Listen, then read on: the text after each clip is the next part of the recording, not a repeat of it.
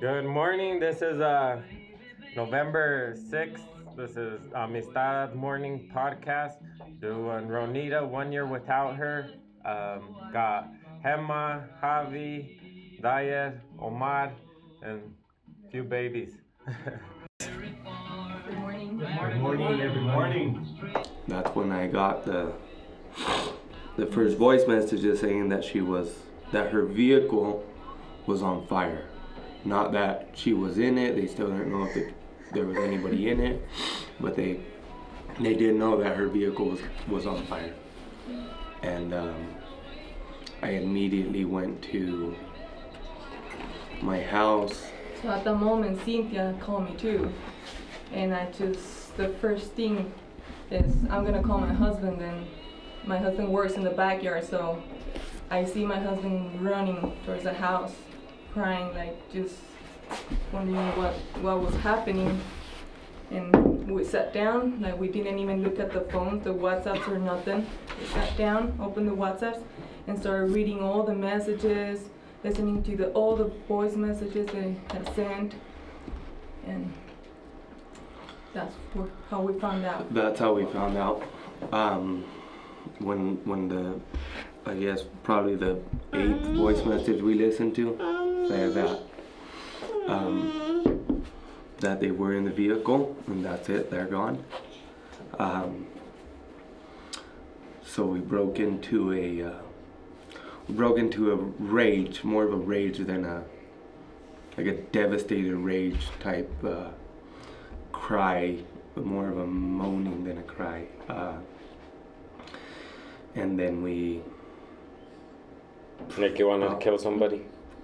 I wouldn't say kill somebody, but the, the the incompetence of not being able to do something, not being there, not being able to see What for your eyes, like your brain not connecting to your body, um, to to tell you, yeah, this actually happened. You saw it, so you're you're in this rage of of um, pretty much invulnerability, not knowing what's going on for yourself. You heard it in a message. That doesn't mean you it's fact. Like it's just just like a weird feeling, something I've never felt before. Um, and uh, about 10 minutes into it, we started walk, packing. literally died walk into the room, got two suitcases, started throwing all our clothes in it, put them in the truck. We were leaving, and Juliet Jensen showed up, gave us a hug. Judy stuff showed up, gave us a hug, and they just told us to just be careful and drive safe. And Didn't try stopping you guys. no, they, Didn't. they didn't. No, no, no.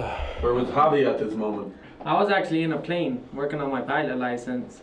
And then you know when your WhatsApp starts ringing, your phone starts ringing so many times. So I usually check my phone in the I check my phone and then I didn't listen to the message till after I landed, but you can read the message saying that hey need this car, need this car this, need this car that. So I so once we got down and I listened to the message, I just told my coach that I need to jump out of the plane and I started ran to my truck. And as I was driving home, it's like 40 minutes from my house, and it honestly took me like an hour and a half to drive home because without even no- noticing, I'm driving to my house, but I'm going like 35 because you're Yeah, you're too thinking much. processing, you're thinking everything. You're the freeway 75, you're going 35, and you're just lost, like daydreaming, Even wrong wondering uh, what's going Yeah. down. And then as I was driving, it took when me I found 30 out that she minutes. was gone. Yeah, to get to LeBaron. yeah, exactly. That's what I'm saying. So Yeah. like, I'm all wondering what's going down and hey, was it true and everything. But once I got home too, my wife, we had already knew the news. So I had told my mom, to, my wife to already start packing and everything. And then I called Willow. Willow's up in Europe, and I'm just like, hey, we're bouncing. He says, sounds good. Go where mom loves and stuff. But before, as the second I got off the plane, I actually called my mom. My mom's the first person I called, and she couldn't talk. Like, mm-hmm. I called the phone, and I'm just like, so dad takes over, and then dad, dad tells me that Nita was in a car, not in a, Nita was in like an ambush and stuff. So I was waiting it, like, I couldn't believe if it was real or not. And as we're driving, as we're driving like down, I don't know, one, two, three, four in the morning, like you heard, you you were able to hear the whole story on. Oh, they found someone. Was like, who did they find? and then it was like baby faith. So, so then all of a sudden it was like such a, it was such a like joyful moment that someone else was alive, and then you go back to think and you're just like, it's crazy, this the story that it was. Yeah. Um, So, so where did you drive to, Daya? so I drove. Um, we even passed We're- up the exit. yeah. I think we were already We're almost Pecos. on to. We were past Pecos. We were past Pecos. Um, pretty much between Pecos and uh, the intersection of I-20 and I-10. Um, and I called Douglas to see who was gonna pick up Alex from From school. from school in um, Roswell, New Mexico, because it's about a three-hour detour for me versus for them it's seven-hour, eight-hour detour. So we already knew we weren't gonna cross the border that night. We didn't want to be So traveling through well. Mexico at a, so we might as well take that at time, go pick Alex up, rent a hotel in El Paso, and then cross first thing in the morning. So that's what we did. Um, through all of it, we, um, I, my wife didn't show me any of the messages, uh, any of the pictures, nothing. That's We at kinda that had time we were agreed. receiving more and more and More more. news and more news. She was telling me the good news, like when they found someone and stuff like To that. be able to focus on driving and getting Focus there. Focus on driving Like and Patty getting there. said, She didn't want to be giving me these images like the vehicle burnt burnt to a out. crisp and all this stuff while I was driving down. That would have been too. Uh, she just won. We just kind of agreed that once once I once I get there, then we could do everything we need to. Um, so we we picked up Alex. Uh, We drove to El Paso. we showed up to his school and the, the I guess one of the teachers there, lieutenant, uh, told me that he that he feels for us and uh, and that uh, that it's that he's very sorry to to meet under these circumstances. And then so I signed for for his release and, and he got in the vehicle and he went with me. Um, and we drove to El Paso, stopped and got a hotel, slept whatever we could sleep that night. Um, woke up and the next day we met up, drove to Lian's house. Yeah. This is uh, November 5th now. And we were at Lian's house. We met up, I think, out at around 11.30 Yeah, in the that, morning. Oh, That here? Yeah. yeah, Yeah, here in the bear, because I, Here in the my wife was seven months pregnant, so I came to drop her off so I can go to La Mora, and we all jumped in Diet's. We, we actually jumped in my mom's Colorado, Oh, and then Omar called us. I think I remember now. Omar called us crossing the border and just like, hey, let's meet in Pancho Villa at 2 because that's going to be our, the soldados to guiar us through the sierra. So we're all planning to meet at 2, meet at 2, meet at 2. And then Omar drives all night, we drive all night, and then we met there. Even Melissa came with you, no? Yeah. Yeah, so I was, um, I, the day before this happened, I was in North Dakota. I went hunting and I killed a deer in North Dakota. I And that. so I come back, I'm trying to take care of business, and this is what happened. That was the next day. I got back Sunday. This is happened on Monday, right? believe it happened on Monday. Yeah, it was on the Monday. fourth, and uh, so whatever all this happens, and I need to go take my deer to the food processor, whatever, trying to wrap everything up so we could take off. So uh, yeah, me and Melissa, we ended up picking up Clark. So my wife was actually in Phoenix, babysitting Chelsea's kids because they were in Europe with Willow. So she came down with someone else, but it was me, Melissa, Clark, Kylandra, and I think that's it And I believe that to be it. maybe maybe a few more of her kids i don't know. Samantha. so we drove all night and we even had some mechanical problems. And i mean it's crazy how fast the news travels but some guy filled up my tranny too much and we were kind of breaking down and this guy stopped. We pull in the mechanic shop he fixes it all and he's like what are you going to mexico for? And i tell him the situation. He didn't charge us nothing. He got guys in overdrive got it done quick and said hey take off sorry for your loss so we keep going driving it was crazy because i don't think i've ever driven so fast and uh i mean cops were just seeing us and not pulling us over it was weird like they it was almost the energy that that was in the air was insane so we showed up i called diet and them let's meet up in Pancho Villa. And I could have got there sooner. They actually waited for me a little bit over here at this other turnoff. I could have got there sooner, but with all this happening, it's a, it's a road we don't know, so I didn't want to go that way. Rather backtrack 30 minutes, 40 minutes And, to come and and meet- go from that road together. Yeah, from the. So there was three vehicles. It was my vehicle, Diane's vehicle, And the Colorado. and the Colorado, and we were actually taking up gas. Yeah, I took all Some the diesel that. for the You took all the diesel I, was- for, I stopped the- in Casas to for some soldiers up Yeah. there, and um, So that was something that actually bothered me a lot. Is uh. Oh yeah, um, the, the the soldiers are here to escoltarte, but you need to bring them some diesel because they don't have enough. Like what? Are you guys serious? Um, is that really how thing? What what? Is that how vulnerable we are? well, actually Oh, there's yeah, a few more I have vehicles this- too. We were we had Tyler, Tyler, was Tyler there. Urban, Tyler showed up and uh, and uh, Just There's Tyler. one more David. vehicle. Well, no, it wasn't David. No, sir, they were all in the same vehicle. Oh, they were in the David, vehicle. Langford, David, and Langford, Tyler and were in the same. Tyler. But you guys had an escolta? Yeah. We did have an escort. Like how many? What does this escolta look like? What does this um, convoy look like? think was it a- was So there was a truck- big army- convoy. yeah, in with a big white truck with soldiers in the back.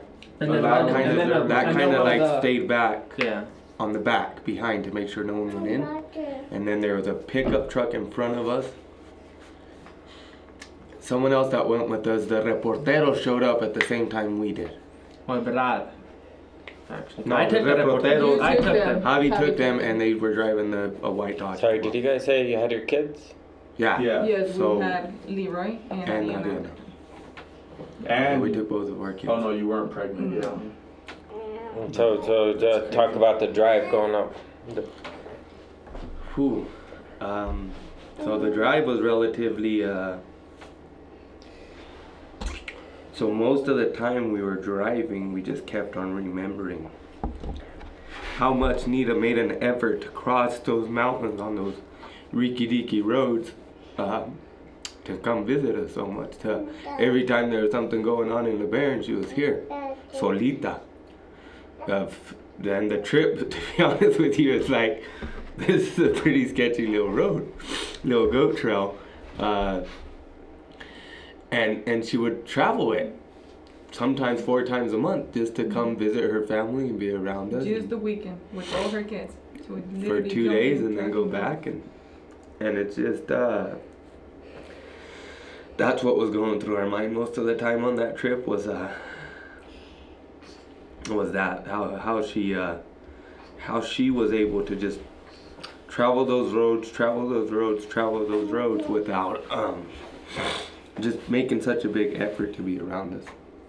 Uh, uh, she invited us to La Mona a couple times and we just kind of I guess the best way to say it never made it a big enough priority to to go. And of course there's always those kind of things that are gonna So just uh, description on the road. I mean, you're going through cattle guards.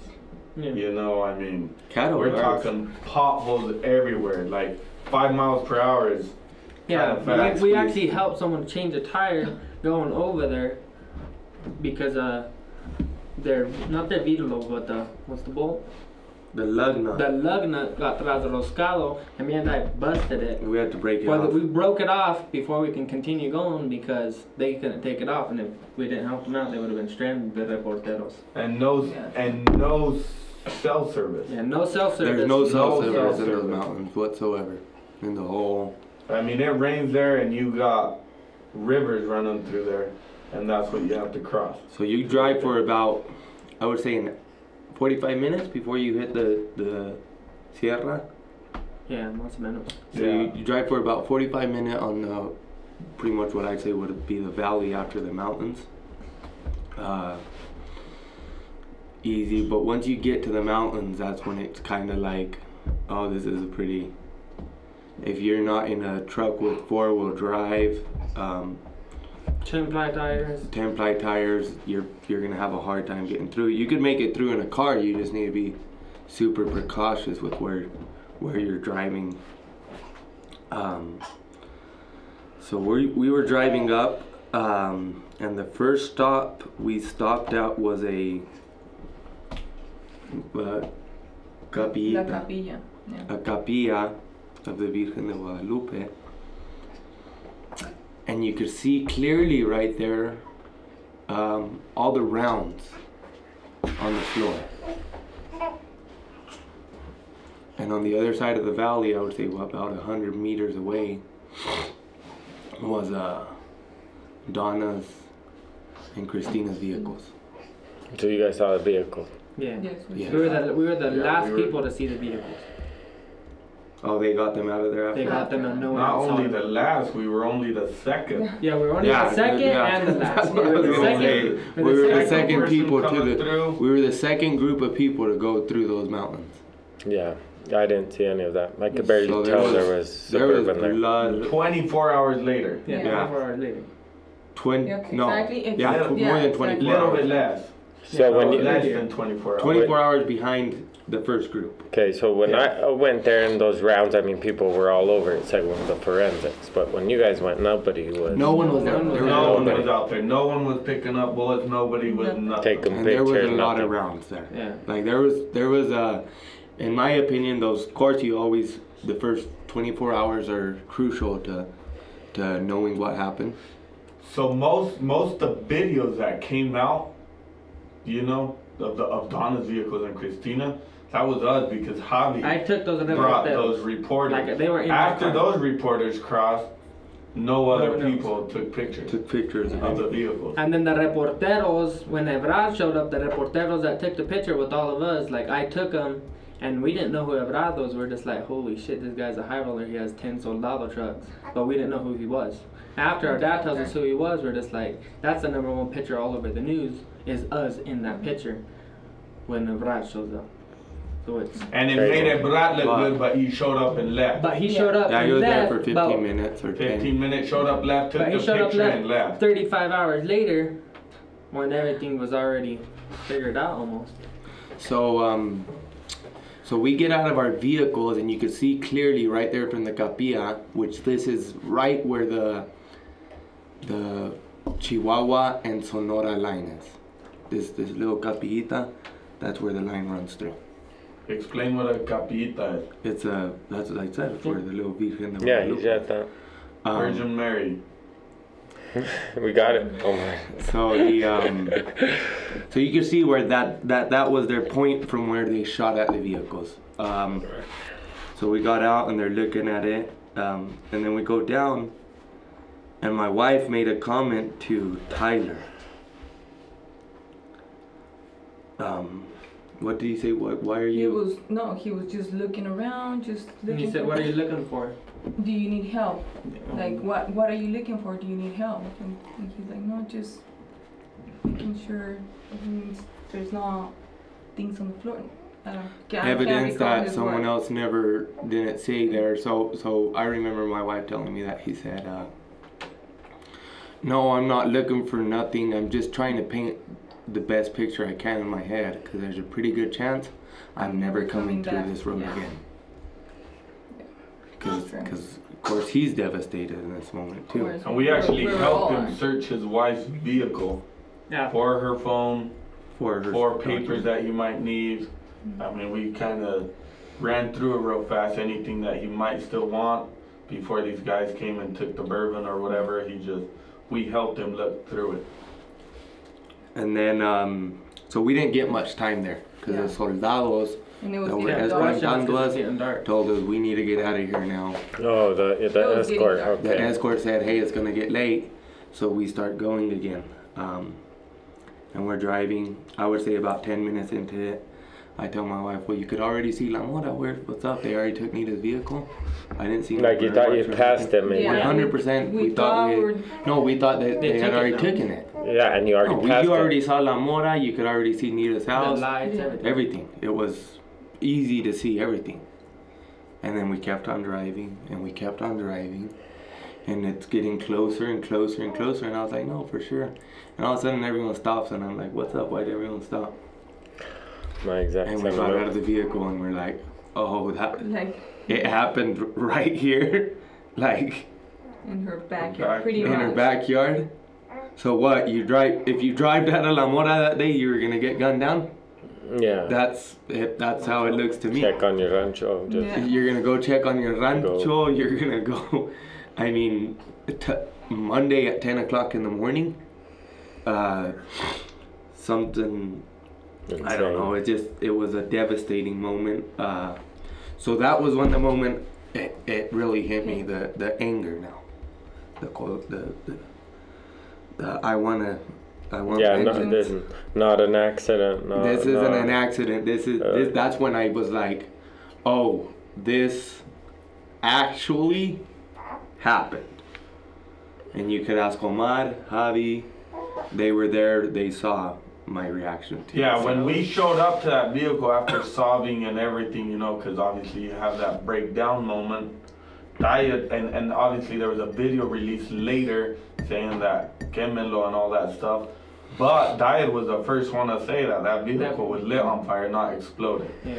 He looked under the engine and That's it was the like, first okay, thing he did. that's not a burnt, that's not a burnt Burnt engine, that's a top poured gas burnt Yeah, vehicle. so something that I noticed on the vehicle, because I, I went in to start exactly, like you guys say, trying to figure out exactly what happened. Um, the entire vehicle had the same exact amount of uh, burn on the paint.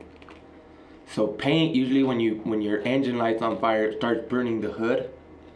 So in the hood, you won't have any paint at all. Towards where the back, it will still be fresh, or a little bit burnt. This vehicle across the whole thing, it was like a clay crack on all the paint. It wasn't, it was a very high intense heat for a very long amount of time. So whatever fuel they used to burn it, it caught that temperature until it dissipated and it was done. The rims were melted, I mean, the wiring and the tires, it, there's, you could, but yet there was still leather that hadn't burnt. So it wasn't a slow burn across the whole vehicle. It was, uh, you could tell that the vehicle suffered the most burn where the bodies were, because that's where they made sure to pour gas on top of the bodies to make sure they got burned good, and um, the outside of the vehicle. Also, in her coffee cup, there was a her coffee, a stainless steel coffee cup had a bullet down through it at a at an angle. What, what do you mean by that? So you could tell that that where from where her coffee cup was sent in the cup holder, No, shop and It was from pretty where close. the, the you could you could guesstimate the location of where that bullet came from. But when when we got to the truck too, we start searching and we can still find bones. After so when them they got everything. That's what, and, So and that that, that we didn't even really We know didn't, they were we bones. didn't know we're they were bones. We're might like, this might be a like bone. This might be a bone. All of a sudden, we're finding big chunks of bone. We're just like, I thought they got everything.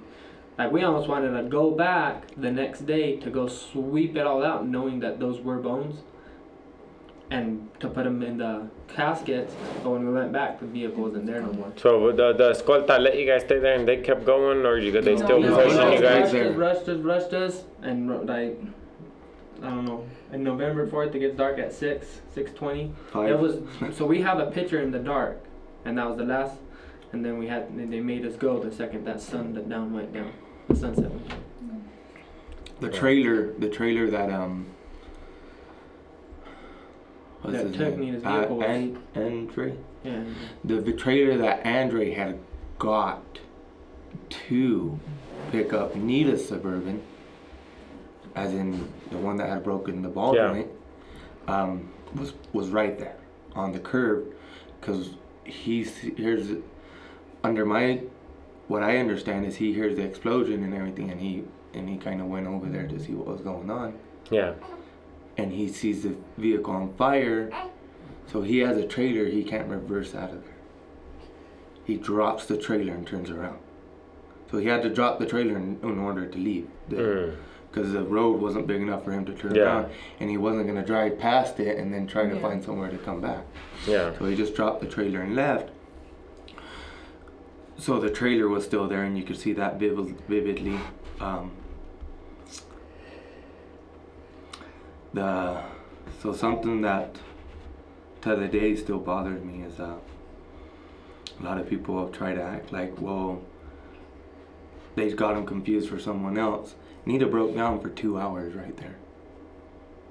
Um, it's kind of hard for you to argue that case when, when you see a mom and kids going back and forth for two hours, but but still your your soul is so rotten and your and your um your so, conscience is so disconnected from you that you you do it anyways.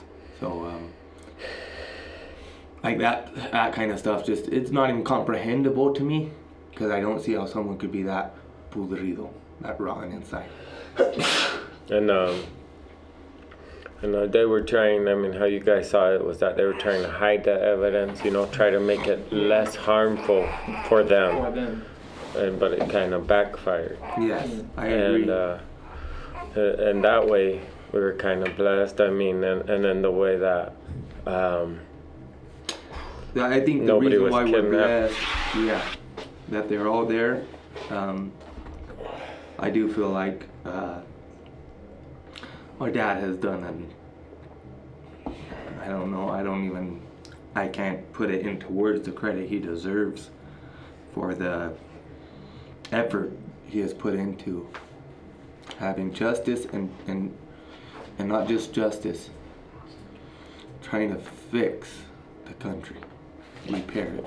Exactly, because the reason why they believe that burning them was gonna just calm everything down is because they use that excuse everywhere. But- the, the forensic is like, oh, we can't tell. There's no bodies in here, and then they Yeah, sweep it quick under the analogy bush. on that though. Even though it's never burning true. part. Think about this. I mean, they hadn't even got to the vehicle yet on that video, and he's saying burn it. Yeah. Of course, So he already knew what was inside. You get what I'm saying? Like he wouldn't. Like one thing is they get there. Oh shit! There's pure kids. Let's burn it. No, he said burn it before they got there. Yeah, so they So they already knew what was inside. They were already seeing. They knew what they were doing, and they knew they had to burn it to hide the evidence. Yeah, so something that that even to the day just kind of goes back to show how how rotten everything is, uh, or their souls. The um, so my mom found postal stamps outside of the vehicle and a checkbook. Oh, yeah. So that means that they weren't just burned; they were robbed before they got burned after killing them. Like they, it wasn't like oh burn them. Oh well, let me see what I could get out of this vehicle that's that's uh, worth something before I burn it. Yeah. Um, so that's something that I've They, they actually found two phone calls after the car was burned. Like when Howard went to go check the records, they actually found two phone calls that were done after everything was burned too. Like they took her phone and did something. made phone calls with Yeah, them. made phone calls with Okay, that, them. By Well, tracking. Either way, I, I, I think I think we could agree on that. that They were trying. They were um, hoping that we were just little Yeah, squinkless. little squinkles and and just did what the cop said and just didn't yeah, make a like fight. like ninety eight percent of the cases in Mexico, uh, that's kind of the what happens. Uh, something that bothers me whenever I hear it in Mexico is when they say, "Oh well, what are we gonna do? That's how things are." Le tocó. But yet, but let you think about it, and you're like, "But they weren't like this yesterday." I mean, a year ago, they weren't this bad a year ago, and they sure in the hell weren't this bad ten years ago. Why do you say that's how things are? Like that's how it's been for the last hundred years. That's not how things are. That's how you let things get. And I do take responsibility in that. This country, we we did show up late to, late to, what's going on. After this, I found out more about how how bad the situation is than I ever dreamed it was. oh yeah, yeah. I uh, uh, likewise. Um, It- so, um, you guys uh, help make the coffin. Talk about that Yeah. one. yes. So, So- no, wait, show. Did, before that, it's interesting because we walk into Loretta's house, and we're kind of like, "Hey, where's Nita?" You know what I mean? What? Yeah. Where's Nita and the kid? They had them in a room kind of over there, and and you walk in and boxes, bins.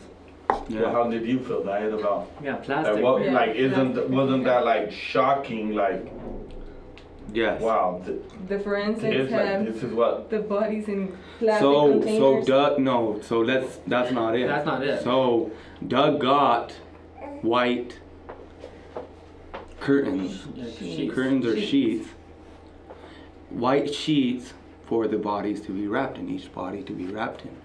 Um, and they got the storage containers to put them in. Because the So people. that was Doug and Fernando because Yeah, the yeah, 'cause peop- they- People because the in forensic were gonna put them in garbage bags. Yeah, garbage bags. That's why they did that. They got what I they know, could as know. fast as they could. The forensics were planning on throwing them in garbage bags. But the forensics also didn't have brushes to clean any of the bones to get the DNAs. Like Doug and them, Doug and them almost did it themselves with their supervision because they almost didn't have nothing. They didn't No take anything. equipment, no nothing. Incompetent. Uh, the incompetence. Also, they never, um, the the doctor didn't sign a death order. So three days after this happened, or two days after, um, it was actually during Dawna's, Funeral. Funeral.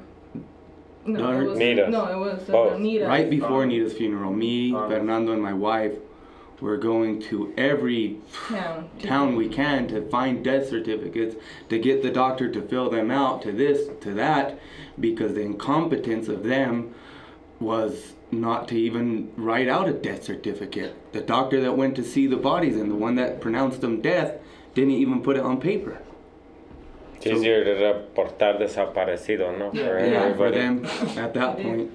And uh, so back to the the forensics. Uh, I remember walking in there, and it was Walking in where? Into the, uh, to to the room where where the the bodies were. where the bodies were laid out. And I was amazed how much there was still left. Yeah. You know, So, so after Doug gets them in a sheet and everything, takes them to a room, la- and then lays them out, Yeah. and then the forensic team comes in. And gets them And get their DNAs. gets their DNA samples and which I don't even know what Mexico pretends to do with their DNA samples, but uh, so they do this, but and we walk in and, and the all the bodies are laid out and laying down in the sheets. You could see them. Um, Doug Doug did give us forewarning before he went in there, before we went in there to make sure we were capable Taking it. of seeing it. Um, but like I say, when we walked in there, it was after seeing the vehicle and the the damage it took. There was a there was still a lot of Yeah. Did you guys help out in like there? Nita, Not like- that moment. We No, we, they had we didn't just help them. finished. They had They just had finished, the finished. forensics. Like we saw the doctors, but Walking as they were out. Walking out. walking out. But like Nita was for sure the most burned. But like the twins, since they were all wrapped up in the car seat in their blankets, they were so perfect as a skeleton.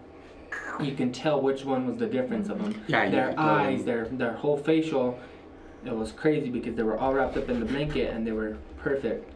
And then Nita was the most burned, and then Howie, Howie had half of his body hanging out of the vehicle when he tried jumping out, so he still had meat on one of his legs. Cause it, it got the less It got the less less heat. damage. And then Crystal, like they say, she was she was in the back. She jumps under the seat to duck, and you can tell that her body, her legs was cramped up, and then she has a little purse with her, all hiding under the seat like that, and you can tell her jaw screaming Screaming. because her mouth's open like, like it was the craziest thing to witness. That part of her purse was Yeah, was, part of her was purse was still still red. Still, Still pink. Still pink. Still Still pink. Goes with that fast and So that's kind of goes high back heat. to that fast high heat. Um, What I find so difficult is the the no support of like helicopters or like police showing up. Like, hey, give us a helicopter, give us a helicopter. You ask ask for a helicopter for 30 hours and they don't help you and then three helicopters show up after. So it's Yeah, after it's not needed. After after it's not needed, so it's just like they're saying that there wasn't fuel for the uh, helicopters, and you're just like, well, why are the helicopters here right now? But that they went to go pick up uh, Christina to get her. What's it called? A bomb. Bomb. A bomb.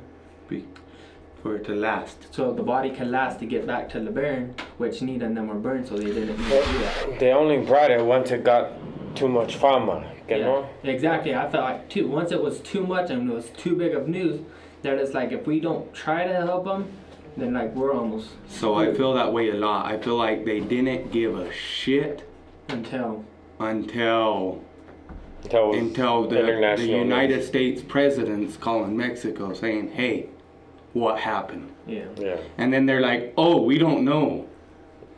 Oh, you don't have anyone over there? Okay, well let me get people over there. So I feel like after the 36 hours and and the news got out and everything else, that's when they're like, "Oh shit, we need to go cover this." Um, so I think Mexico's used to this kind of stuff happening every single day. Yeah, they're not gonna. Even a lot of people say, who do the Liberians think they are trying to act like their case is any different from the hundred other ones? And it's not. The loss is equal. Stand up We- and fight with we us. think the, we're the ones that are uh, expressing ourselves. Yeah. That's it. We don't want to live that kind of life. If you want to stay quiet, that's up to you. so my idea on the whole thing is we need to make it harder for them to not do their job than for them to do their job. Because everybody, I, I do feel like it would be smart to it would have been smart to have a, a camera 24/7 after it happened Vigilando. vigilando so that we had evidence of what Mhm. exactly happened yeah.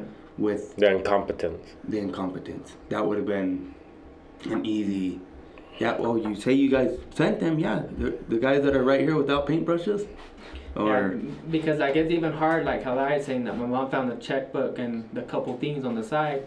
And there's no evidence. of There's that. no evidence of that because my mom actually picked it up, like freaking out because there was no one there to. so My mom, my mom shows up on the fourth, and they were the first people to go through the mountains. So my mom sees the whole story when they go find the Mackenzie and find Faith. They give her Faith. My mom holding Faith for six hours. So when they get to Nita's vehicle, my mom's broken hearted, dead almost. So she starts to search and walk around, and she starts finding things. So when the reporteros and stuff go, and my mom tries to, st- my mom tells them, which is is still in the story, but there wasn't an evidence because it wasn't took in the picture, because the reporteros didn't come till 30 hours after. So it's just like, how could you leave something there for 30 hours when no one's gonna help you? so anyways? that's that's exactly how it is so so You're screwed if criminal you do, and screwed organization if you has don't. 40 Yeah, hours over 40 hours to clean up their mess yeah. are you serious Yeah.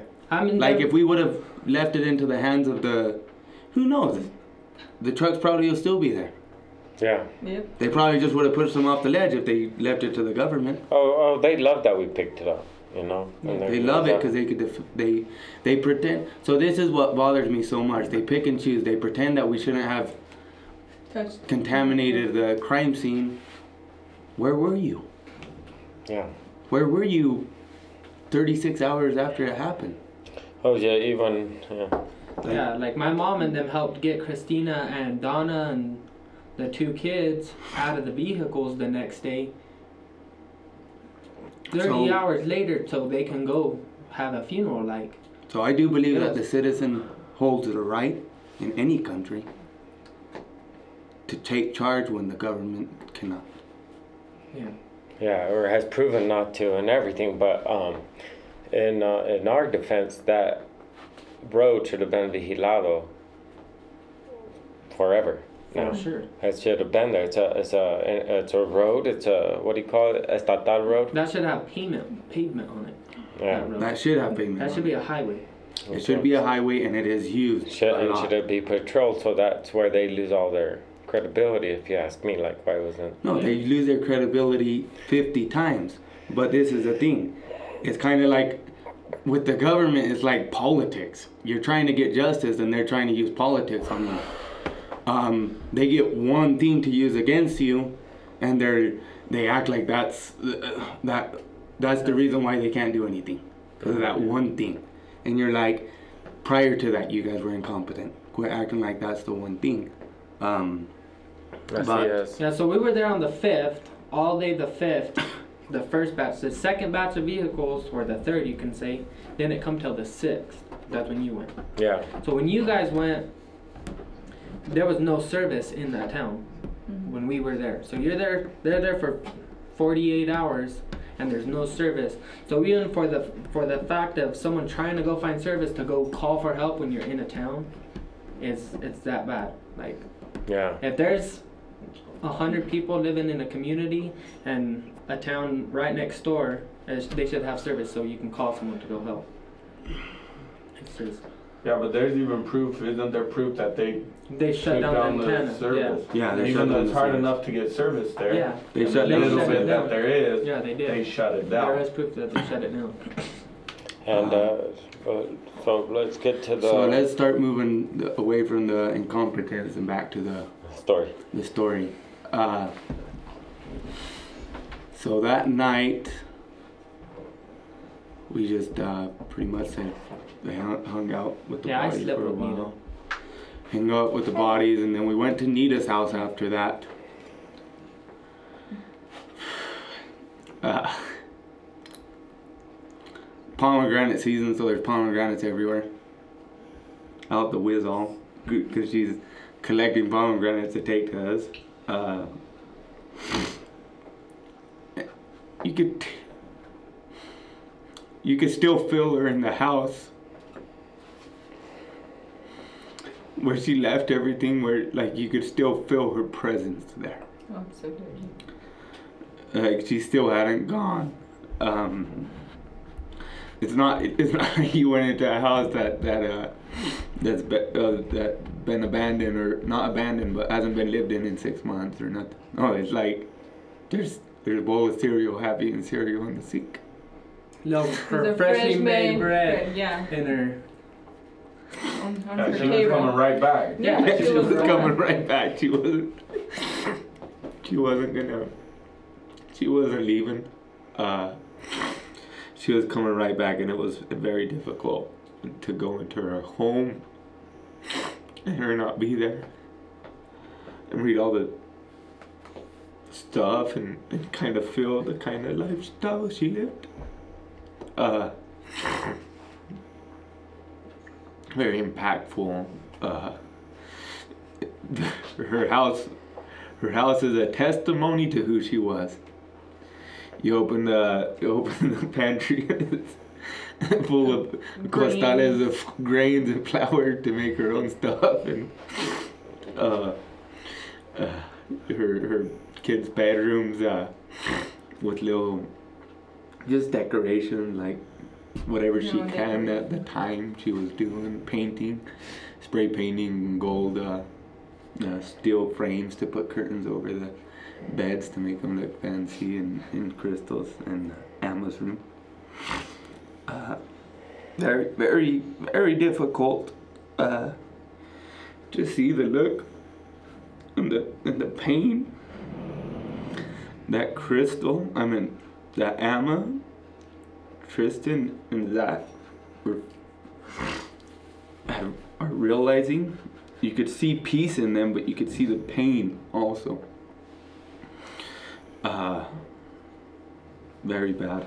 The Howard Howard uh, he was almost disconnected. Like he didn't even know his name. disconnected is, is what I would put that like uh like in in shock like not in shock he, he wasn't there. He wasn't there. He was. You- you his could- body was there, but like he- was. he disconnected 100% he I've never even seen someone in that state of zombiness Well, to protect him, no. If he Yeah. was there, he would have he probably exactly put, pulled out a gun and Yeah. so uh No, what I find crazy because like when we show up to the bodies in the little cuartito, like we stayed all there and all the all the carnales that were there. So like at twelve o'clock, everyone was like, "Hey, so what's the plan? We need to go to sleep. We're all exhausted, driving twenty hours to get to La Mora. straight. You're not sleeping, so I'm just.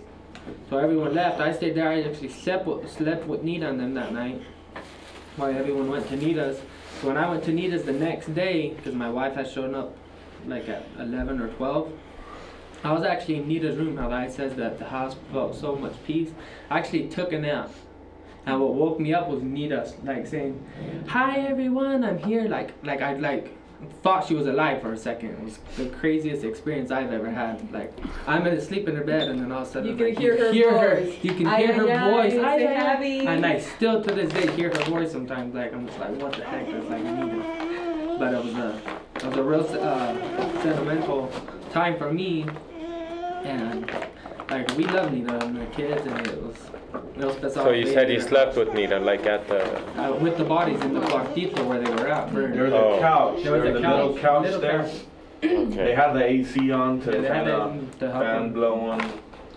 The, to me, the first thing I remember walking in that room The was the smell. smell. Was the smell Yeah. was Smell. so I mean, it's, it's powerful. burnt human, so that smell I almost couldn't even grill for a long time. Yeah. Because all of a sudden, certain things you get that smell and it is just, I mean, Yeah, it's hard to yeah. get over. You know what I mean? Yeah, I, re- Smell. I remember a month later, you know, trying to cook a hot dog on the fire. Yeah. Just, it's couldn't. hard. Uh, very hard. Uh, Looking into flames, Yeah. any kind of flame, like Yeah. a fireplace or.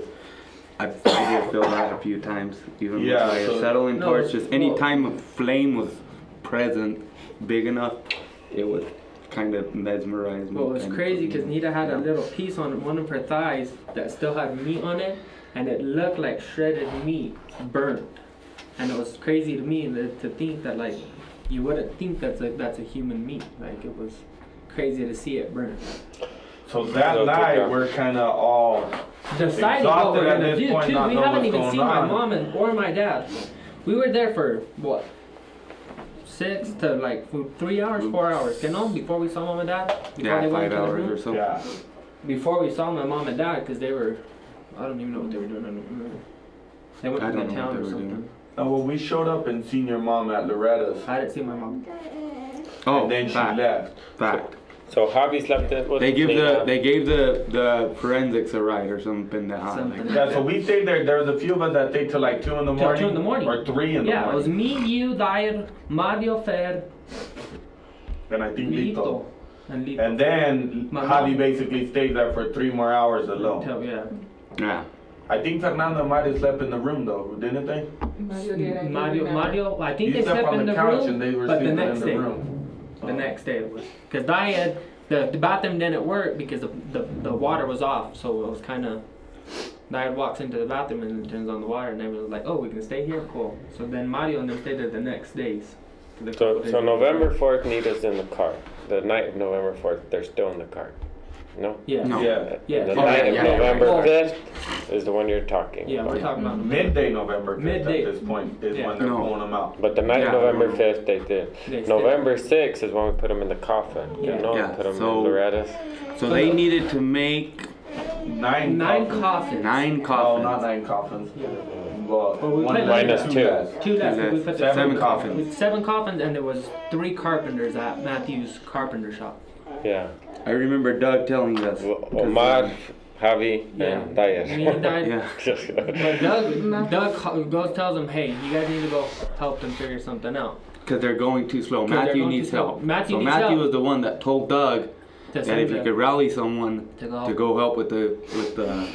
And we showed up. They need to um, get some wood that's and, under. and it- not one was even Yeah, started. one was because I think one of them maybe, but it was Not even nothing. started they though. were Like doing. nothing. They were doing Dawna's and her two kids. Yeah, and then we Peter basically the built one- all the needed. rest. Just a question: Did they?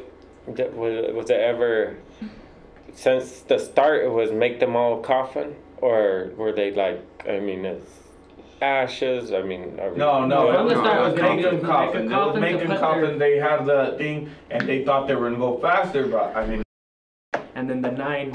But she was she was like moving too slow on these coffins. Yeah, so we're so like, like, I told Dyer, I'm like, dude, we need to get this padding going. Like, Yeah.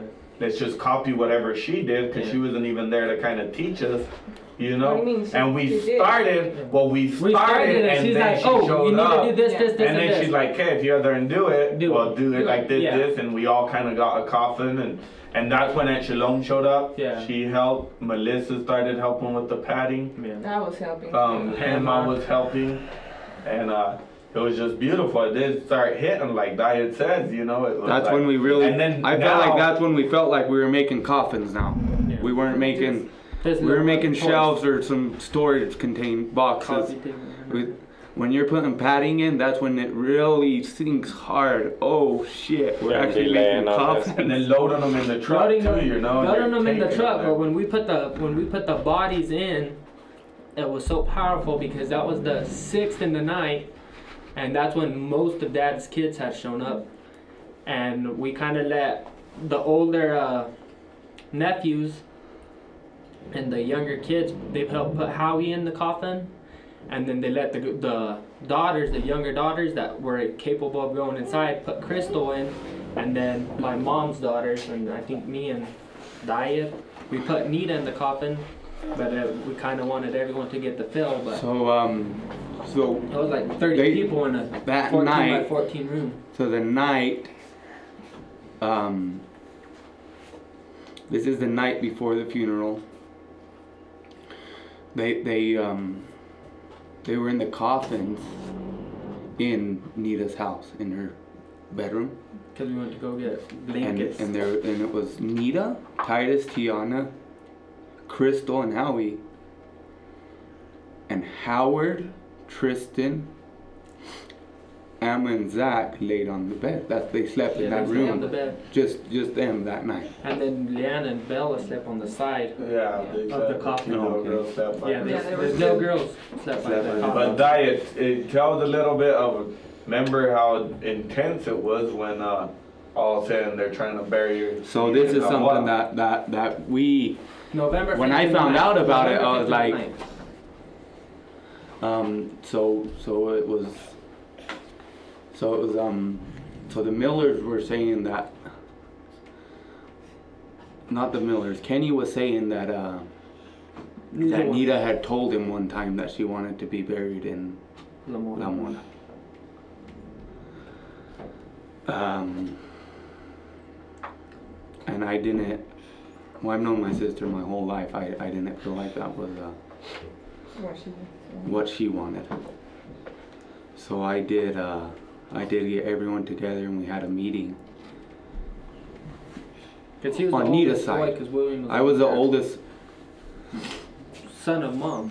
yeah, uh full sibling Full there at the sibling there moment. at the moment because they were. The other one was halfway around the world. Yeah, the other one was in Rome. Exactly. The other one was trying to get here as fast as he could. Um, so so we had a meeting. We held a meeting, and and it was anonymous. All of us agreed that that Nita. There's a reason why Nita was investing with the Adriana's pecans. There's a reason why she wanted to build a house in the Baron. She I'm not got saying- a lot from She Doug. just got a lot from Doug. She for her was ready birthday. to start her house. Yeah. Um, so I, I do feel like Nita wanted to to move To the burn. to LeBaron, and I also feel like she wanted to to be here. So uh, so we all had a meeting, and, and we chose Doug to present our case to Howard. Howard. Doug and mom. Doug and Doug and Mom. You're Yeah. right. To present our case to Howard, and and Howard um, To make the decision. immediately made the decision. It was It wasn't Doug said that that was the first time he actually kind of Spoke up. It was the first spoke up and spoke something came out of him that you could tell was part of him. That wasn't even in That Nita's wasn't like, even him. LeBaron. Uh, so, so that's when we had agreed upon that, and um, so after that happened, yeah, the whole time, even building the coffins and everything, you you could you just felt like Nita was there Empujando. pushing pushing you. Hey, I need you to do this. I need you to like you didn't second guess anything. Your brain just automatically clicked for this, this, that, that. So that whole day, that was The- No. That was the That That was the day you showed up. that, That was, was the the sixth. sixth. That's the today. sixth. Yeah, that's Today when is everyone November showed up. sixth. We literally drove up with the coffins Go, let's go back to November 5th for a second. Omar, did you even think about it being your birthday that day? Did you? Or did Was It you? obviously crossed my mind, but Was his birthday I- that day? yeah, well, That's crazy. I told Omar happy birthday. Did I tell you happy I birthday? totally, I, I, did. I don't know, I but realized some of it it- the next day. I didn't think about it at all. yeah, nobody, but it wasn't even a thing. Like Melissa, we, you know, we actually, Melissa did not want to leave without having A's some paperwork for his house. Was Yeah, it she's check, in the wasn't it though? No, it wasn't a check. It was a attorney deal. It was an attorney deal, but he gonna couldn't expire. legally file it till the fifth for some reason. Yeah. So Yeah. at midnight, we were at that guy's house waiting to leave, Yeah. and then we drove all night. Yeah, You see what I'm saying? Yeah, so we I actually remember. didn't leave Salt Lake till midnight. yeah. So she goes, gives this attorney, and she comes back and she puts on the mañanitas, and I was like, oh shit, you know? Oh shit, it's my birthday. Yeah, so we start driving down, and, and Yeah, Omar didn't show up till Longest I'm day saying ever. it's my birthday. Okay, back to the six. You put all the coffins in the back of the truck. So we put all the coffins in back of the truck because our theory was to show up, put the bodies in, lock it up so nobody so could see see nothing, them. right? And that's what I was saying. We showed up, And everyone then showed everyone up. showed up. Boom! Right. Like we were, we were 30 minutes late, Late. and we thought, oh shit, you know. And that ended up being one of the greatest Great scheme. lessons. That's everyone got to how see. Beautiful it was. Yeah, I remember seeing the truck with the coffins in it, and uh, that was, you know, getting dark now. Yeah, Yeah. 30 minutes. We loaded them minutes up. And So so something before. I, I didn't, I didn't know any of this. I mean, lack of communication or anything. well, We're there's Well, there's no know, signal. Yeah. Like me and my Omar knew so much because we were together the whole time, uh, and we were kind of like the guinea pigs. Go do that. Go do this. Go do that. Because after seeing that video that Kenny posted, I could see, you know, Nita's pelvic on it or whatever, but Yeah. that was it. That was it. That's what I'm saying. That was just to her two uh, Her little skull. hip uh, bone, but her tailbone, Yeah. and then her hips. That's all that was her body was. Yeah. Yeah. So one That thing 10 that's um. So when they telling me that we're gonna put, you know, Nita in a coffin. Yeah, they're like, no. what are you gonna put in? That's what we thought. No, Without they were, ashes. we thought what were We thought- what were you gonna put in, right? Yeah, Yeah, we're thinking And then we cans. seen it that night Yeah. that we showed up, November fifth. November We seen it, And we're and like, we were like, uh, Yeah, we're building coffee. we're building them, and we're building them Big, full. like, you know what I mean? Yeah, like full this size. is- Like everything. Howie's coffin was best out. How, how it was heavy, Like, that was right? And um, it even offended me that night, you know, because all of a sudden Loretta said, "Is there even anything to?" So they hadn't you gone to see the They body. haven't. She though. never seen it. She never, never seen, seen it, it. not one. there were a couple. And I people was that like, me and Javi even, I think you were Yeah. right there with me, and we're like, yes, there is. Yeah. There's plenty. There's plenty. Yeah, there's- exactly. You know what I mean? So then, the, I mean, that was just just crazy, but loading up the coffins, setting them there, and we're like, hey, we need to get them in, right? So all this happened, and Doug tells everyone, you know? But right before this, I will tell Doug, because everyone showed up. All the Baron, it's The a whole- teeny little room. Everyone's walking by, and Howard's leg is sticking out. Of the Yeah, So everyone keeps hitting it Of the. hitting it. It's a sheet's Not- over it, but it's sticking out. So people don't know what they're looking at. They're looking at a pile of bins with sheets on it, Yeah. and it smells like burnt. That's what they're looking at. So they're walking around, walking around, and I tell Doug, "Hey, we need to kick everyone out and switch it now, because this. I mean, they keep hitting Howie. How much more falling apart, you know? So then they kick him out, and Dad's family's kind of there, and um, Doug goes in, and he says, Listen, family, this is the worst of the worst. This is the real deal. It doesn't get worse than this. I would recommend not a single person being here for this. That hadn't already seen it. But if you want to and you think you're capable of, you can. And everyone man up, and that was like impressive of No. Dad's family. Yeah, Or no one- one. No or one. woman. no one. What's that? and womaned up. Yeah, And woman. woman up, exactly. exactly. Man All Like all the girls up, was best out. and uh, it was just crazy, something so beautiful, and it was just. Yeah, that's what I was saying. And, and everyone, like, there were so many of us that were just like, let's take turns on who gets to put the bodies in, because it was just, the energy was there.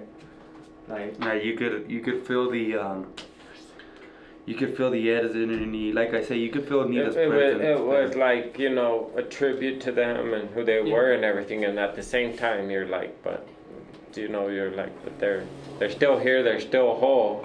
This Yeah. is, we're honoring the, the human part of them, but Um, before we close the caskets,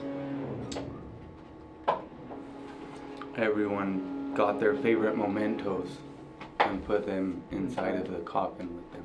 example. Nita's like Nita's bedspread they put inside it, and they got a couple of her belongings, her personal They belongings. put her They put her dress. Howard, outfit How for we put Titus some- and Howard's Tiana. motorcycle helmet went in there with him. His uh, Did he get a basketball in there too? Oh, yeah. basketball. A There's a basketball in there. Helmet, like Crystal is a little princess. They're saying it's in there right now. It's Right in now there, it's They're right in there. there right now buried. But like we put their main little belongings so, So they can. cool. They're And then we stuffed mementos. it. Yeah, we stuffed it with stuffed And then we got sheets, the so because- sheets and pillows to Because stop that was them from after we decided they're going to LeBaron. We're just like to go to those roads. We don't want the bones and the Yeah. ashes to move everywhere. So we So we kind of like um, s- pressured it in so where they were wouldn't be moving around. It was just crazy, the effort of everyone, the energy, how everything just kept lining up, you know, lining up. Like, Dad was wanting to have something over there and even open the casket, to, And but the- that just wasn't a Yeah, thing, yeah. you know. So it had to be closed and sealed, and everyone had a chance to put a screw in, lock it up. And Yeah. the last day we were leaving, Yeah. we loaded them up on the trucks and. Uh, did Well, you guys ride the- in the back But at all? even or on the was it just me and Lito? I drove in the back. Well, the whole I, I didn't. I was behind you guys the whole time. I didn't ride in the back of the truck, but the kids, the kids in the back of the trucks riding the whole way, Little Zachy, raining. little It's raining, and they're still back there. The Just girls with Crystal. Yeah, me and Lito were in the other truck riding the whole time. But going back to Yeah, the going back to the sixth, you guys showed up for the funeral. Well, you guys showed up the sixth, and the funeral funeral's the seventh. You know. Yeah. So the funeral funeral's the seventh. So like, well, on the on Nita's funeral, it was the day after Christina's funeral with the kids, and uh, we actually had the funeral in La Mora. So that was about like 600 people there, of the colony. I think more, I think they I- counted like but- seven I know, but with the reporteros, I'm saying like Laverne. Yeah, And like 600 Baron counting the reporteros. So when we have the funeral, I actually I actually talked on Nita's funeral, and you can just see chairs just clear to the back of Loretta's yard, like packed of people. But when we loaded everyone up and when we're leaving La Mora, you like turn around and there's still cars and there's still cars, and then you go higher up to the mountain after where you can see La Mora from the peak. There's still cars and they're just And that- cars, cars. It was the most craziest thing I've and ever that's witnessed that half life. the people left that Left night. that night. Yeah, it And they didn't all- have a place to stay. La Mora's a small Small town, They couldn't doesn't sleep. have enough houses or even floor space to Yeah. fit seven hundred Like people. my grandma Anita, Half the people left that night. My grandma Anita, 75 years old.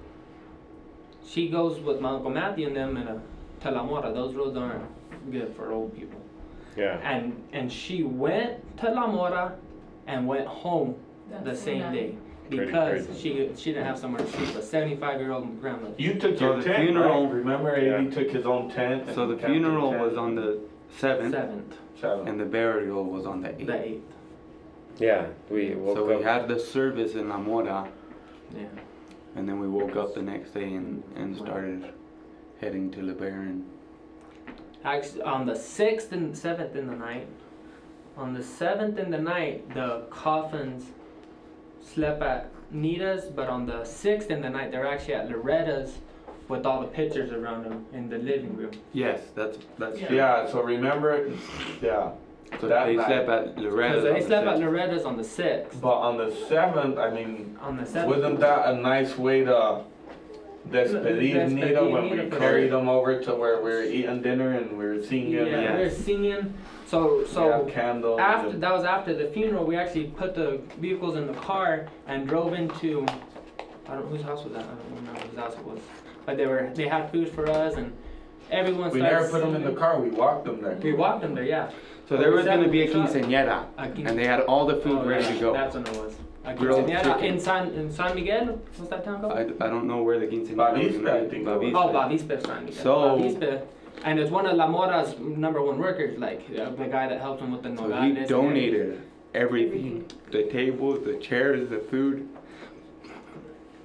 from his uh, daughter's everything. quinceañera Quinceañera to go. for us.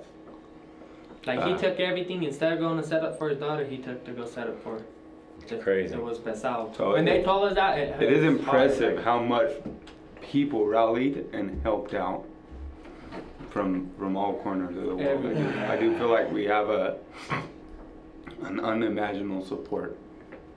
No, we're kind of running out of time, guys, but let's talk about the trip.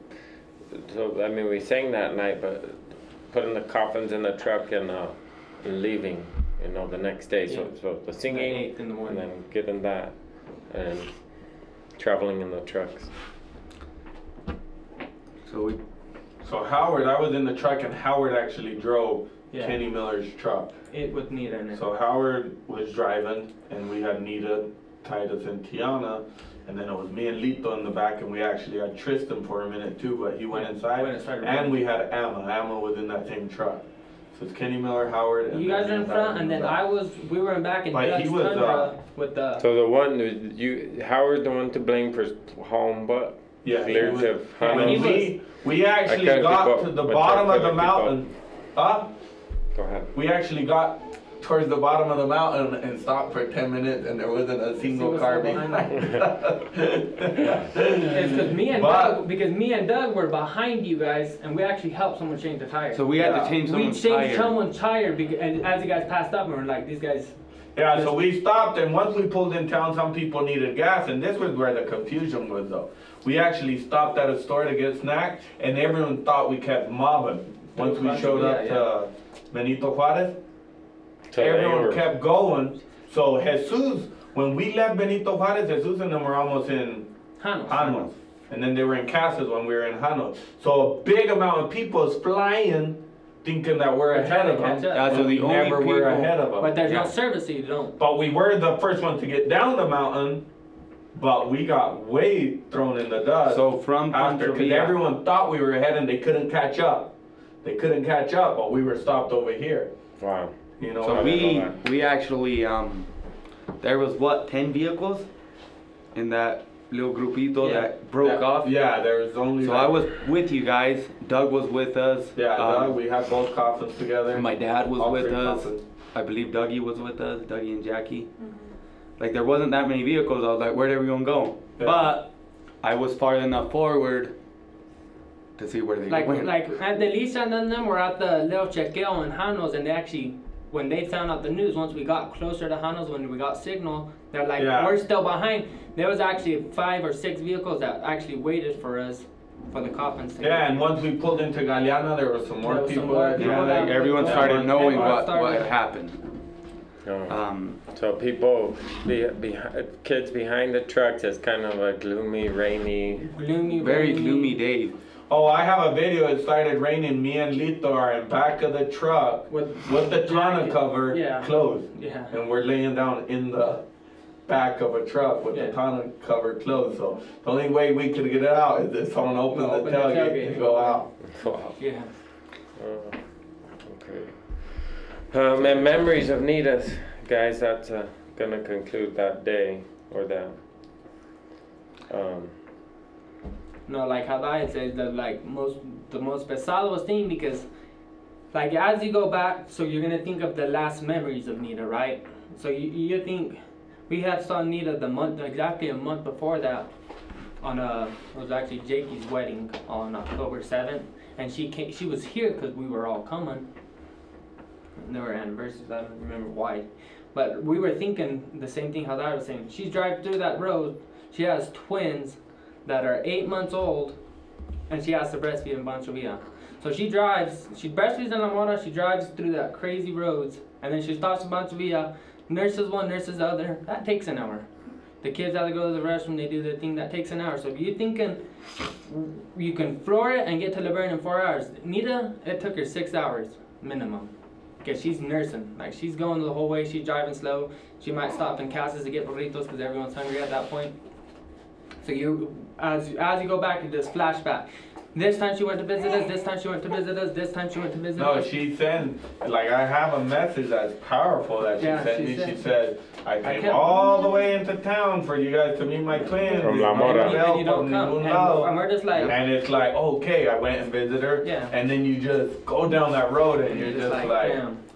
holy shit, why didn't she give us more carrilla? Yeah. No, and I feel that Actually, way a I'm- lot. I feel like I was, me and my wife were really trying to like um, jumpstart, get get like, what probably four months before that, we were just trying to trying to get um, get on top of the ball with everything, and and so we didn't come.